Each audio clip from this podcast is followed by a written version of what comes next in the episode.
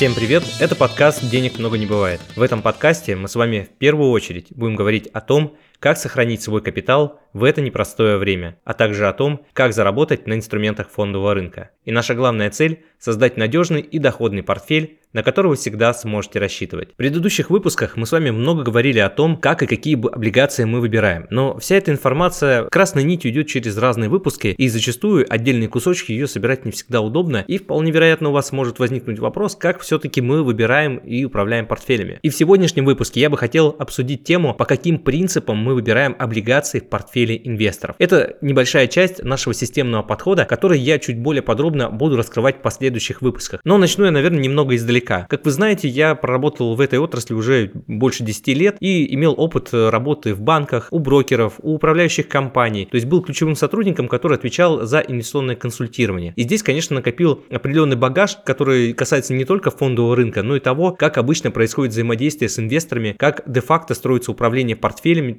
частным портфелем для инвестора. Потому что представление инвестора о том, как это должно быть и как оно есть на самом деле, я вас уверяю, это две большие разницы. И именно эта причина и стала одной из ключевых, почему я задумался о том, чтобы открыть собственное агентство. Потому что то, что происходило в больших корпоративных компаниях, там, безусловно, были свои плюсы, но минусов, на мой взгляд, было больше. И я, конечно, не захотел с этим мириться. Я считаю, что качество предоставляемых услуг, оно всегда должно быть на высоком уровне. Независимо от того, кто ты, чем ты занимаешься, ты должен это делать лучше всех. И делать это безукоризненно, так, чтобы у клиентов не возникало вопросов, почему то, почему это, чтобы исключить все эти ненужные вопросы и работать на опережение, чтобы у клиенту все что называется, было интуитивно понятно, почему такая логика действий или такая. На практике, когда я еще был сотрудником крупных управляющих компаний, я столкнулся с тем, что финансовый консультант или инвестиционный советник, как себя позиционирует, он является сразу всем. Это человек-оркестр и проводит встречи, и управляет портфелем, и принимает какие-то решения, и какие-то сервисные вопросы на себя берет. Плюс еще задачи руководства сверху падают, сделай то, сделай это, проведи какую-нибудь презентацию. То есть очень много какой-то посторонней работы, которой, в принципе, человек, как мне кажется, заниматься не должен. Или как минимум должно быть разделение обязанностей. Есть человек, который проводит встречи, да, и планирует. Это роль финансового консультанта. О нем я много говорил в предыдущем выпуске, какие задачи он решает. Что касается инвестиционного советника, то, на мой взгляд, это тот человек, который должен заниматься непосредственно рынком, изучать и находить возможности, либо при помощи аналитиков, либо делать это самостоятельно. Это уже вопрос инструментария. Но э, если инвестиционный советник сидит с вами на встрече, проводит 2-3 часа 5 времени, то вопрос, как тогда работают портфели, которыми он управляет. Да, он может, конечно, эпизодически принимать какие-то решения, э, давать свою оценку view, но согласитесь, было бы больше спокойствия и доверия, э, если бы вы знали, что этим кто-то занимается на регулярной основе. Причем не один человек, а несколько, так что если один болеет, другой его сменяет. И более того, еще по графику, по часам работы они э, друг с другом либо пересекаются, либо взаимодополняют. То есть этот процесс непрерывный. Даже сейчас, записывая с вами подкаст, для того, чтобы обеспечить то, о чем я говорю, мы разработали целую систему, концепцию инвестирования, потому что очень много вопросов, которые в течение дня возникают в плане принятия решения, их на самом деле можно систематизировать, потому что есть определенные красные флажки, за которые точно выходить не надо. Есть определенные правила, которым надо придерживаться, диверсификация, уровень риска. Все это надо считать, ведь принятие решения это не случайный процесс, не то, что я сегодня проснулся, увидел, что ретроградный Меркурий повернулся другой стороной, и значит я решил, что нет, вот этого делать не буду, а это буду. Конечно, полностью невозможно исключить принятие каких-то интуитивных решений, но, как я говорил в одном из наших выпусков, хорошо, когда это интуитивное решение уже на последнем этапе. То есть, когда ты проделал всю эту огромную работу по изучению рынка, по анализу бумаги, то есть сделал все подготовительную работу, вот это финальное решение в принятии, что выбрать А или Б, оно уже остается на самый последок и, как правило,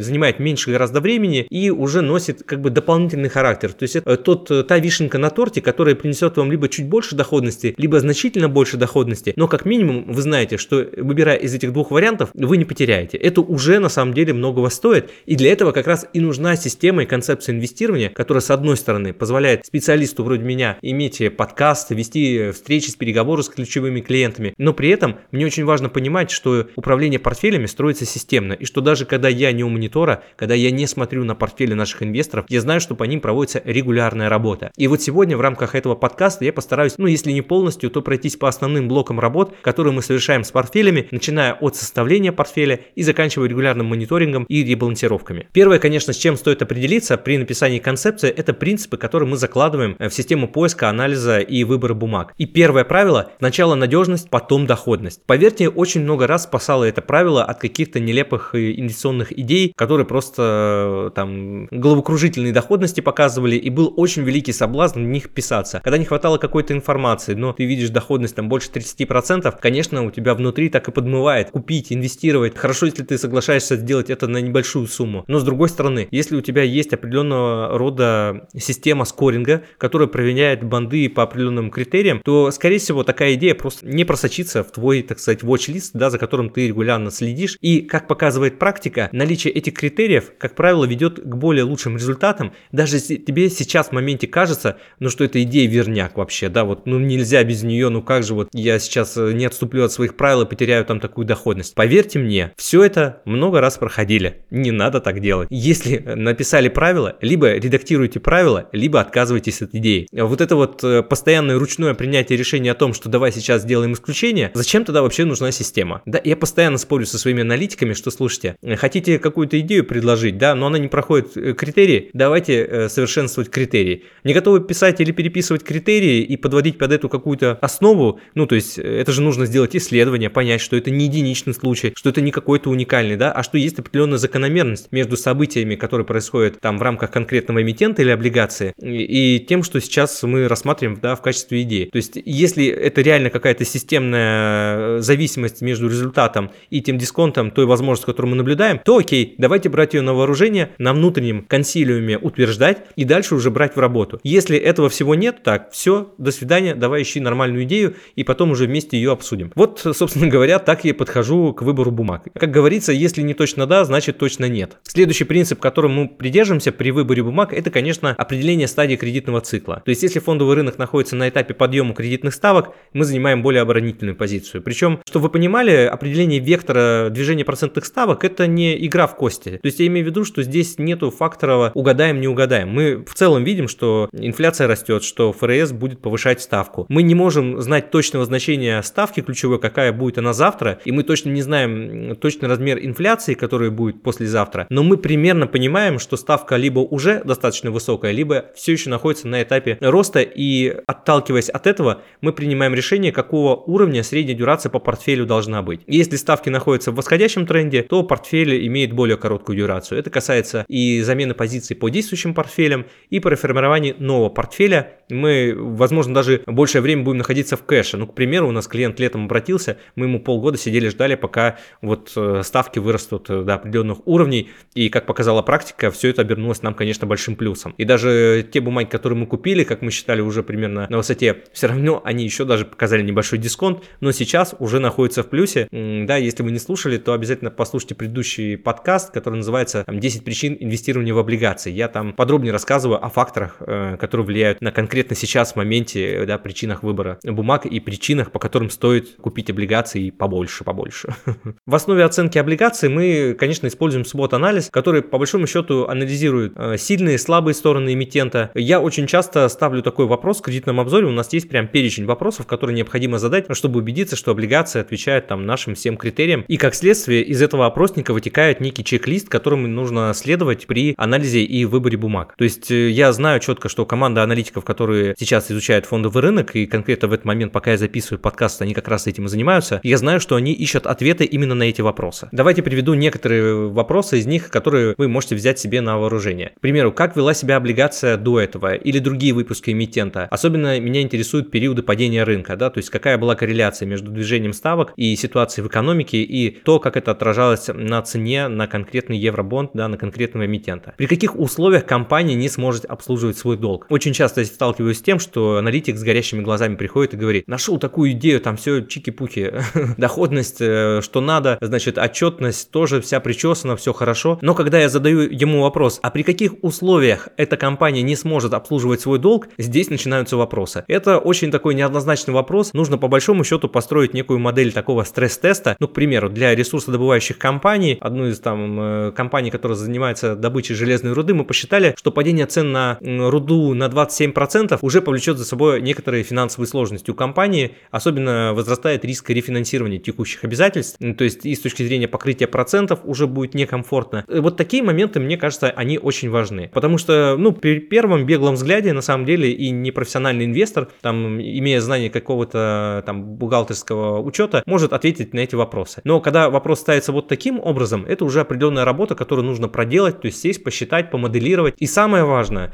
это, конечно, задать правильный вопрос. Потому что в какой-то конкретной отрасли есть вопросы, которые специфически соответствуют, ну, именно этой отрасли. Допустим, для банков это достаточность капитала, да, а для каких-то компаний, которые связаны там с геологоразведкой, добычей нефти, это вопрос, сколько они тратят на капекс, ну, то есть на, ну, вы поняли, да, то есть на строительство там газопроводов, то есть какие-то системные такие расходы, которые существенно съедают маржу, которые существенно отнимают прибыль акционеров и, и э, как следствие, да, там давят на платежи по купонам и прочее, прочее. Другие полезные вопросы это какая маржинальность у компании, потому что если маржинальность низкая, то при падении конъюнктуры рынка или замедления, особенно это для потребительского сектора актуально, э, сильно сжимается экономика, сильно сжимаются потребительские доходы и расходы как следствие, и компания, конечно, должна иметь некоторую подушку для того, чтобы иметь возможность переждать или пересидеть этот рынок или запустить там новые направления с целью восстановления выручки и прибыли. Чем обеспечен выпуск облигаций? Большая часть облигаций она может быть не обеспечена, а есть облигации, которые обеспечены какими-то конкретными объектами. И нужно понимать, какая в целом долговая нагрузка у компании, то есть не выходит ли это за пределы там 2-3 EBD. То есть если выше, то это уже красный звоночек, после которого мы на внутреннем консилиуме дополнительно это обсуждаем. Э, какой ключевой риск мы покупаем при выборе конкретной облигации? То есть я имею в виду, э, что если это компания, которая имеет один объект, допустим, какую-то шахту, и что-то происходит не так, там ее затопило, то насколько это критично для бизнеса всей компании. К сожалению, у меня в практике был один кейс, связанный с компанией Dominion Acquisition, которая занимается, занималась э, добычей алмазов. Вот просто э, потоп одной шахты, все, дефолт всех облигаций. Ну, конечно, это, это очень критический риск для компании, и даже если в моменте все показатели хороши, вы знаете, что вот такое может чисто теоретически произойти, а может и не произойти произойти. Поэтому долю на такую бумагу, какую бы хорошую доходность она не давала и какие бы хорошие показатели у нее не были, не больше 5%.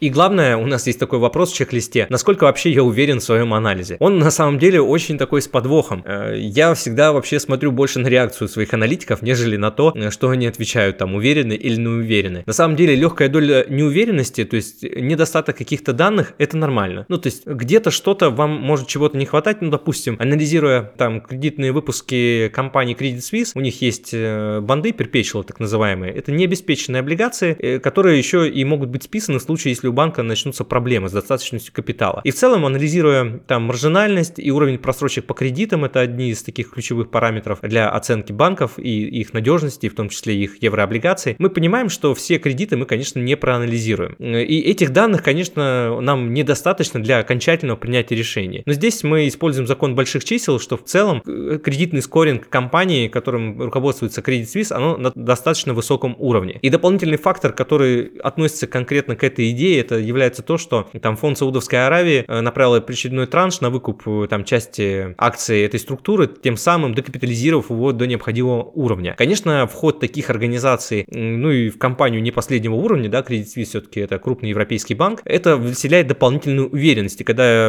аналитик отвечает на этот вопрос, насколько он уверен, он говорит, что, ну, скажем, там на 7, на 7 из 10. Ну, то есть я считаю, что это достаточно комфортный уровень, 7-8 это нормальная оценка. Когда он говорит, что он уверен на 10, то я скорее отмету эту идею, чем соглашусь с ней. Но только не говорите ему, не хочется лишать себя все-таки такого инструмента. Другой ключевой момент, связанный с работой с выбором еврооблигаций, заключается в том, что все облигации мы делим в принципе на 6 категорий. Это надежные облигации, которые соответствуют уровню надежности и рейтингу, как правило, 3B, либо у нас есть внутренний коэффициент риска, который измеряется как от нуля до единицы. Единица это криптовалюта, 0 это вообще непонятно, что может измеряться. Даже кэш у нас измеряется как 0,1. Да? То есть если деньги в долларах, это 0,1, а, так вот, облигации с рейтингом 3B, как правило, укладываются в коэффициент риска до 0,33. Там еще есть свое влияние дюрации, то есть если бумага длинная, но надежная, она все равно э, может быть уже не консервативной, потому что риск изменения кредитных ставок, процентных ставок, он все-таки ну, в определенный момент времени является существенным. Так вот, мы выделяем несколько категорий. Надежные, ситуационные, то есть те, которые, те идеи, те облигации, которые сложились ввиду уникальной ситуации на рынке, это политические конфликты внутри страны, допустим, э, выборы в Колумбии, Колумбии, да, создают определенную возможность для приобретения национальных э, корпораций, их облигаций, которых я говорил в своих выпусках, допустим, компания Capital. Есть компании неликвидные, которые выпускают долги с небольшим объемом, скажем, 200-300 миллионов долларов. Это очень небольшой объем, а иногда бывают выпуски по 50, по 100. Это те бумаги, э, которые выпускаются на рынок с целью, чтобы можно было их купить и держать до погашения. Они могут давать вам 8% годовых доходности, э, при этом компания, учитывая, что у нее небольшой размер или, допустим, нет высокой потребности в каких-то заемных средствах, она выпускает такой небольшой объем. Но при этом сам по себе размер долга не говорит о том, что это какой-то плохой долг, да, или это высокорискованная облигация. Нет, просто небольшой размер долга влияет на ликвидность, на способность быстро продать ее на рынке по нужной цене, без потери там на цене.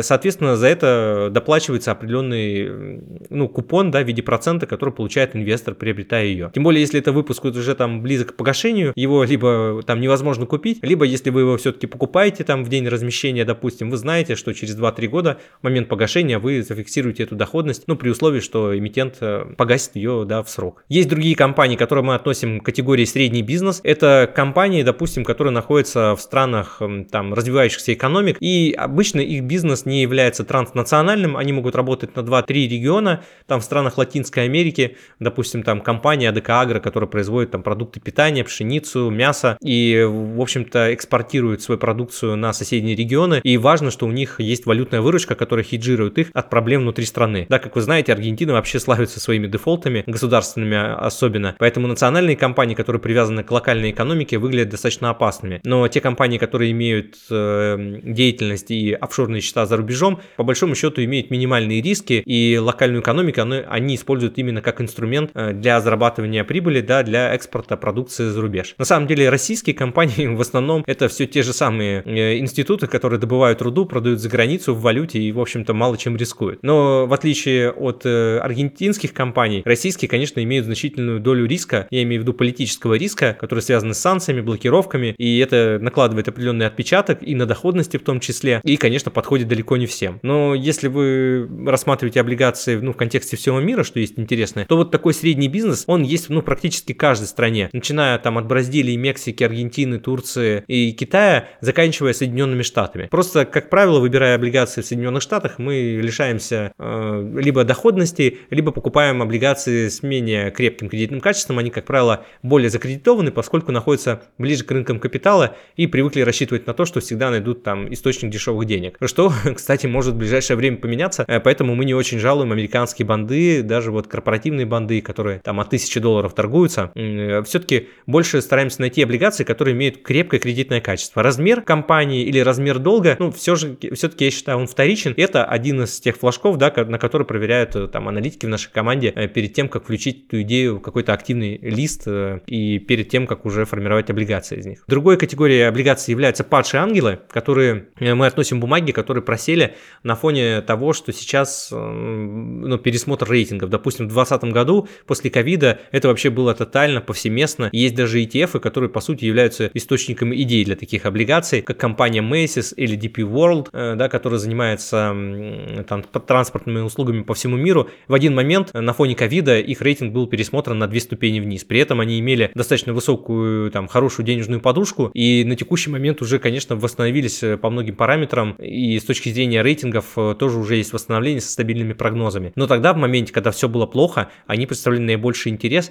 и, конечно, такое окно возможностей вот именно в падший ангел открывается не всегда. Но как категорию, которую интересно инвестировать, мы ее, конечно, выделяем и бумаги обозначаем. Другая категория это субординированные облигации. Я думаю, вам уже хорошо знакомы. Российские банки очень любят использовать этот инструмент. Да не только российские, но и европейские. Э, как вот Credit Suisse, одна из свежих идей, которая описана в нашем телеграм-канале Skybond. Вы можете зайти и ознакомиться. И, конечно, если у качества заемов и кредитный скоринг, и капитал банка остается на должном уровне, это интересная облигация. Главный минус в том, что за ними нужно чуть больше следить, чем за остальными, да, поскольку они все-таки э, платят премию не просто так, а за дополнительный риск, но это связано уже больше с тем, как вы выстраиваете процесс мониторинга, об этом я тоже сейчас чуть позже расскажу. И надежные облигации, да, которых я уже сказал, мы, конечно, используем для консервативной части портфеля. У нас любой портфель э, содержит определенную долю консервативных инструментов. Если вы просто умеренный инвестор, то, как правило, у вас доля этих инструментов около 34%. Если вы там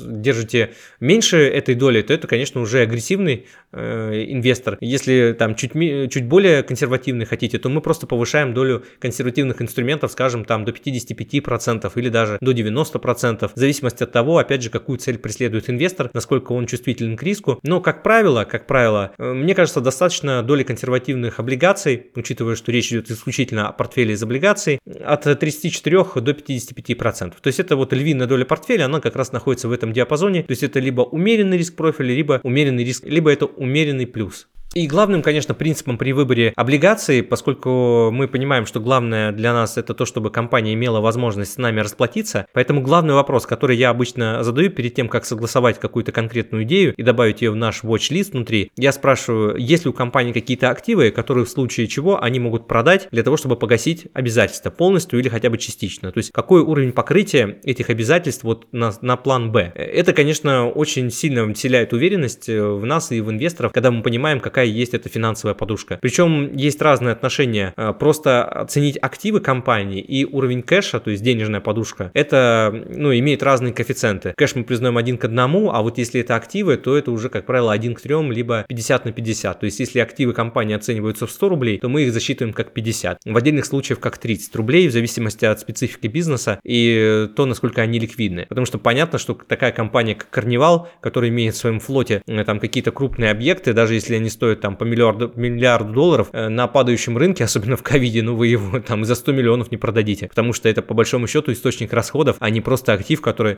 там в бухгалтерском балансе учитывается по цене покупки, да, ну там иногда по цене рыночной, вот, но я думаю, идею вы поняли, то есть очень важно понимать, что является залогом не просто в цифрах на балансах, да, а его э, реальную сущность, ну то есть э, вот как я как, как предприниматель мог бы распорядиться этим активом, а я бы купил, ну то есть я задаю вот такие вопросы на пальцах, иногда, которые просто повергают в шок там мои моих коллег или аналитиков, потому что они не привыкли рассуждать такими категориями. Но, на мой взгляд, это самая трезвая оценка вообще при работе с облигациями. Э, ставь лайк, если согласен, что называется. С вами был Константин Балабушка, официальный инвестиционный советник из реестра ЦБРФ основатель агентства финансовых консультантов по еврооблигациям SkyBond. Подписывайтесь на наш подкаст «Денег много не бывает» и обязательно ставьте сердечки. Так я понимаю, что тема была актуальной, а информация полезной для вас. Читайте нас в Телеграм, смотрите нас на YouTube. Ссылки я оставлю в описании. Присылайте ваши вопросы мне в Телеграм и делитесь своими кейсами. Я обязательно отвечу на них в следующих выпусках. А лучшими практиками поделюсь со всеми подписчиками. Любое упоминание ценных бумаг и компаний в данном подкасте не является индивидуальной инвестиционной рекомендацией.